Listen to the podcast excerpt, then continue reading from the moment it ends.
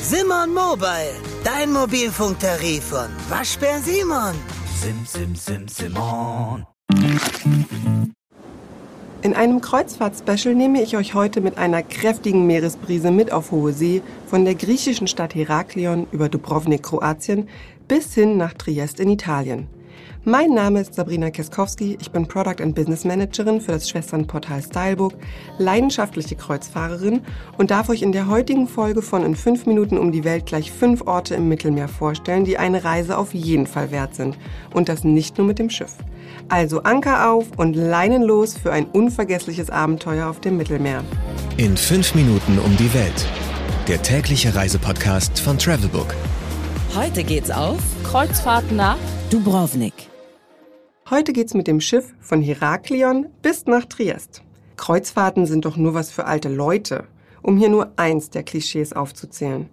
Warum das aus meiner Sicht völlig überholt ist, erfahrt ihr hier. Aber nun starten wir mal mit einem schnellen Überblick. Entweder oder. Schnelle Fragen in 60 Sekunden. Auto oder öffentliche Verkehrsmittel? Bei einer Schiffsreise liegt die Antwort auf der Hand. Die Destinationen selbst hingegen lassen sich immer gut mit öffentlichen Verkehrsmitteln, Transferbussen oder auch zu Fuß erkunden. Pärchen oder Familienurlaub? Sowohl als auch. Entspannung oder Abenteuer? Auch hier geht beides. An Bord kann man entspannte Wellness-Anwendungen genießen und an Land herrliche Ausflüge erleben. Von Wanderung in den Höhlen von Castellana bei Bari bis hin zu einer Segway-Tour durch Athen. Kultur oder Party? Allem voran Piräus, der Hafen von Athen, aber auch die mittelalterliche Stadt Dubrovnik mit dem einzigartigen Mauerring bieten eine unfassbare kulturelle Vielfalt. Übrigens, für mehr Informationen rund um Athen und Dubrovnik, hört doch gerne auch in unsere Podcast-Folgen zu den beiden Städten rein.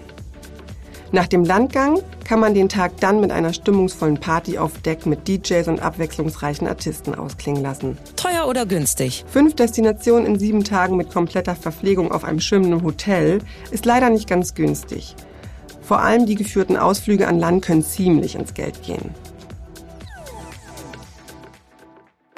Highlights, Lowlights, Must-Sees. Die Travelbook-Tipps. Was ist ein Highlight? Mein Highlight auf dieser Route war definitiv das Baden im offenen Meer. Unweit vom italienischen Hafen in Bari gibt es einen wunderschönen Sandstrand, Pane e Pomodoro, der zu einer herrlichen Abkühlung an den doch sehr warmen Sommertagen einlädt. Auch in Dubrovnik kann man im Copacabana Beach Club entspannte Stunden mit einem exzellenten Espresso Martini verbringen und in der Adria ein Bad genießen. Aber Achtung, hier sollte man die Badeschuhe nicht vergessen. Welcher ist der beste Spot, um den Sonnenuntergang zu beobachten? Hier würde ich gern auf unvergessliche Sonnenuntergänge an Deck eingehen wollen. Gerade auf dem offenen Meer ermöglicht die flache Horizontlinie den ungestörten Blick auf die scheinbar jeden Moment tiefer in das Wasser eintauchende Sonne. Spezielle Aussichtspunkte auf Deck oder auch eigens gemietete Wellness-Suiten haben mir tatsächlich schon mal den romantischsten Moment meines Lebens beschert. Geld, Sicherheit, Anreise. Die wichtigsten Service-Tipps für euch. Wie viel Geld sollte man für eine Woche einplanen? Das variiert sehr stark nach Route, Reisezeitraum und Zimmerkategorie. Ich habe für sieben Tage All-Inclusive samt Anreise circa 1600 Euro gezahlt. Sparen kann man aber entweder mit attraktiven Frühbucherrabatten oder wenn man sehr kurzfristig ein Angebot bucht. Gerade Balkonkabinen und alles darüber hinaus schlagen sehr stark zu Buche. Wenn einem die Lage und die Ausstattung der Kabine nicht so wichtig ist, kann man auch hier den Reisepreis deutlich schmälern. Do's and Don'ts. Ein absolutes Don't ist das Reservieren von Liegen mit Handtüchern, sowie das Anstehen an den Buffet-Restaurants lang bevor sie überhaupt aufmachen. Aber das versteht sich eigentlich von selbst. Worauf man hingegen immer achten sollte, ist, dass man auch an kühleren und windigeren Seetagen immer genügend auf Sonnenschutz achtet. Die Strahlung auf dem Meer ist um einiges intensiver als an Land, da sich die Sonne auf dem Wasser spiegelt.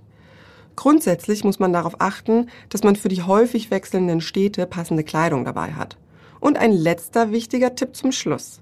Um ein böses Erwachen bei der nächsten Handyrechnung zu vermeiden, deaktiviert vor der Schiffsreise und vor einem Aufenthalt in Hafenstädte die automatische Netzwahl in den Einstellungen des Mobilfunkgeräts. Auf hoher See gelten weder die EU-Roaming-Verordnungen noch die speziellen Reisepakete der Mobilfunkanbieter.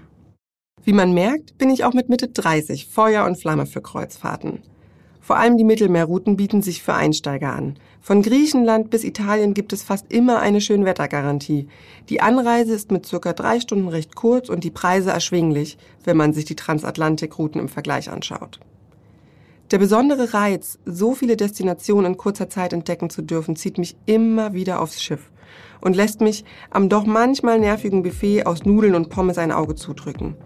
Die Routen und Aktivitäten sind so vielfältig und ermöglichen so jung und alt gleichermaßen die Welt auf eine ganz besondere Art und Weise entdecken zu dürfen. Ich hoffe, ich konnte euch sowohl die Faszination Kreuzfahrt, aber auch die atemberaubenden Hafenstädte ein wenig näher bringen. Für noch mehr Tipps rund ums Mittelmeer, Kreuzfahrten und Reiseziele im Allgemeinen, schaut doch gerne mal bei travelbook.de vorbei. Ich hoffe, ihr seid auch morgen wieder dabei, wenn es heißt, in fünf Minuten um die Welt. Bis dahin vielen Dank fürs Zuhören und genießt die kleine Auszeit. 15 Sekunden Auszeit